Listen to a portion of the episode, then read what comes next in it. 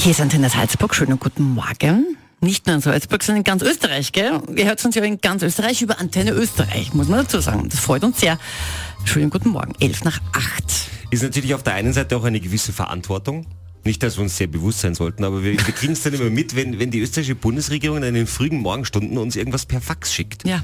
Und ich finde es auch komisch, dass die da diese Sachen immer noch per Fax schicken. Wir wollten es schon lange abbauen, aber schicken sie uns per Fax wieder was. Es gibt sie fast gar nicht mehr, aber will die Regierung doch noch, gell? Nein, und die sagen dann natürlich, Katrin Christian, ihr müsst es senden. Wo wir dann sagen, wir sind nicht der ORF, wir haben keinen Bildungsauftrag. Und dann sagen, na, ihr müsst es trotzdem machen. Okay, dann machen wir es halt.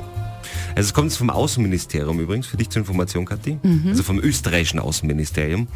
Und es geht dabei um den amerikanischen Präsidenten.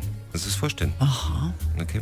Also ich, ich spiel's mal ab. Das österreichische Außenministerium präsentiert die politische Bauernregel.